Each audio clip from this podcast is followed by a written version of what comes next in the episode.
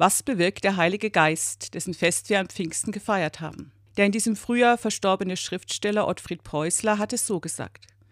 Ich glaube an den Heiligen Geist. Was täten wir, meinesgleichen und ich, wenn er uns nicht von Zeit zu Zeit etwas eingäbe? Einen Gedanken vielleicht, einen Satz, einen Namen oder sogar den Beginn einer ganzen Geschichte. Er weht, wann er will. Herbeizwingen lässt er sich nicht. Was er uns eingibt, sind Samenkörner.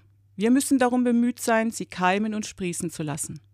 Der Geschichtenerzähler ähnelt ein bisschen dem lieben Gott. Fast wie er kann er Leben erschaffen, nicht aus dem Nichts zwar, jedoch aus der Fantasie. Er schafft Welten, Bilder, Gestalten, Schicksale.